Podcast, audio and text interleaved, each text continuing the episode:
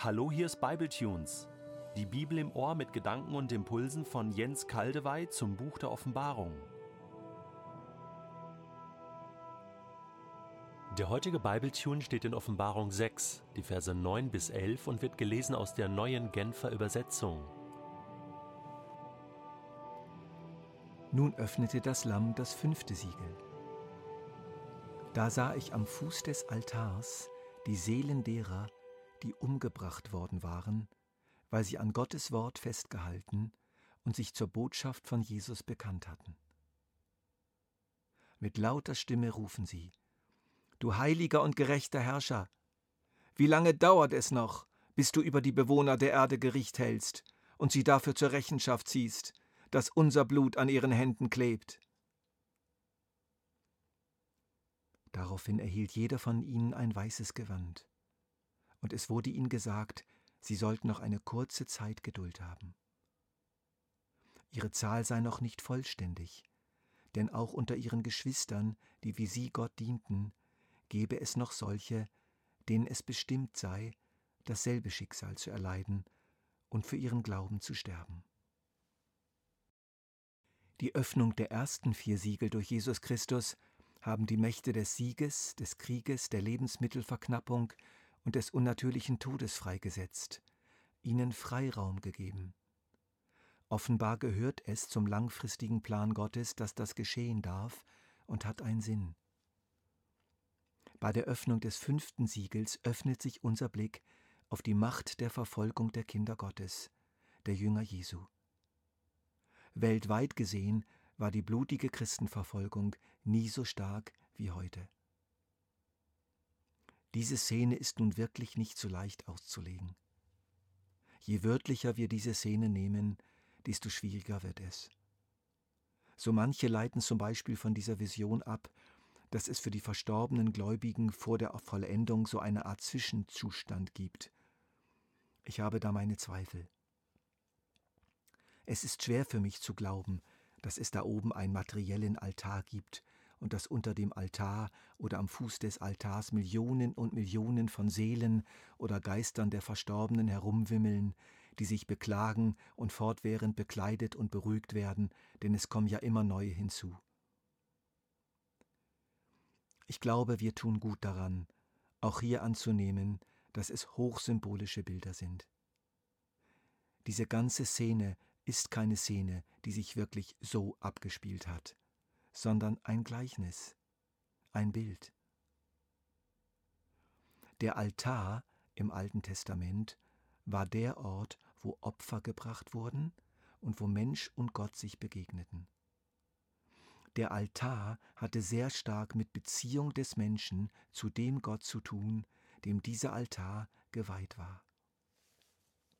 So steht hier der Altar für den Ort der Hingabe des Menschen an Gott. Dieser Altar kann überall sein, im Gefängnis, auf der Straße, in der Schule, im Betrieb. Übrigens sah ja Johannes diesen Altar gar nicht im Himmel. Der Ort, wo der Altar stand, spielt hier gar keine Rolle.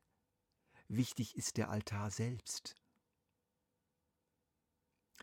Die neue Genfer Übersetzung und die gute Nachricht sprechen vom Fuß des Altars während es wörtlich und in vielen anderen Übersetzungen einfach unter dem Altar heißt.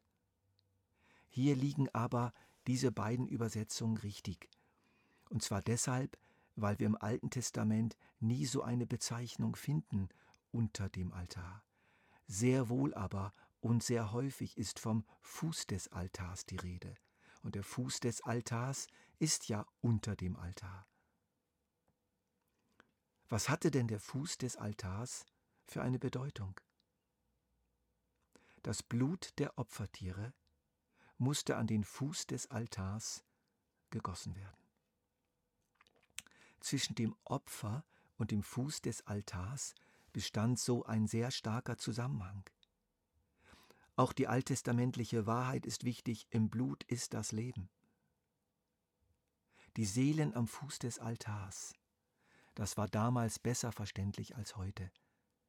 Es sind im Bild Menschen, die Gott ihr Leben hingegeben haben, indem sie in der Verfolgung seinen Namen nicht verleugneten und deshalb völlig zu Unrecht getötet wurden. Die Seelen, übersetzt die neue Genfer Übersetzung. Das ist missverständlich, weil dieses Wort bei uns noch oft den Klang hat, die Geister der Verstorbenen oder der Teil, der sich im Tod vom Leib gelöst hat. Das ist typisch griechisches Denken. Nein, das Wort, das hier verwendet wird, ist die griechische Übersetzung des hebräischen Wortes Nefesh, welches einfach heißt Leben, irdisches Leben oder lebendiges Wesen. Wir kennen diesen Sprachgebrauch noch gut von Redewendungen wie diese. Dieses Dorf hat 2000 Seelen. Das heißt einfach, 2000 Leute wohnen in diesem Dorf. Also, rein sprachlich befinden sich nicht die Geister der Verstorbenen am Fuß des Altars, sondern einfach sie selbst. Man könnte Seelen sogar in der Übersetzung weglassen vom Sinn her. Das wäre eigentlich das Beste. Ich sah diejenigen, die umgebracht worden waren, am Fuß des Altars. Nun gehen wir noch einen Schritt weiter in der Auslegung. Sie rufen nach Vergeltung. Kennt ihr den Ausdruck, das stinkt zum Himmel? Oder das schreit nach Vergeltung? Wir sprechen doch auch von einer schreienden Ungerechtigkeit. Interessant, oder? Manchmal stoßen wir auf eine Ungerechtigkeit, die in unseren Herzen geradezu danach schreit, dass sie vergolten wird, dass sie geahndet wird. Auch wenn die Menschen selbst, an denen die Ungerechtigkeit geschieht, völlig stumm sind. Und wenn wir eine grausame Ungerechtigkeit schon so rufen hören, wie viel mehr Gott? Kain hatte seinen völlig schuldlosen Bruder Abel umgebracht. Dann wird er von Gott konfrontiert. Wir lesen in der Schrift, der Herr fragte Kain, Wo ist dein Bruder Abel? Was weiß ich, antwortete Kain. Bin ich vielleicht der Hüter meines Bruders? Was hast du getan? sagte der Herr. Hörst du nicht, wie das Blut deines Bruders von der Erde zu mir schreit? Hörst du nicht, wie das Blut deines Bruders von der Erde zu mir schreit? Hier zeigt sich uns eine Lösung für das Verständnis dieser Passage. Das Blut der verfolgten und umgebrachten Christen aus allen Zeitaltern ruft zu Gott, als wenn sie selbst rufen würden. Sie haben sich Gott hingegeben an dem Altar ihrer Beziehung zu Gott, als sie aufgefordert wurden, Christus mit Worten und mit Taten zu verleugnen und sich geweigert haben. Dieses Bild ist nicht eine Botschaft für die verstorbenen Märtyrer.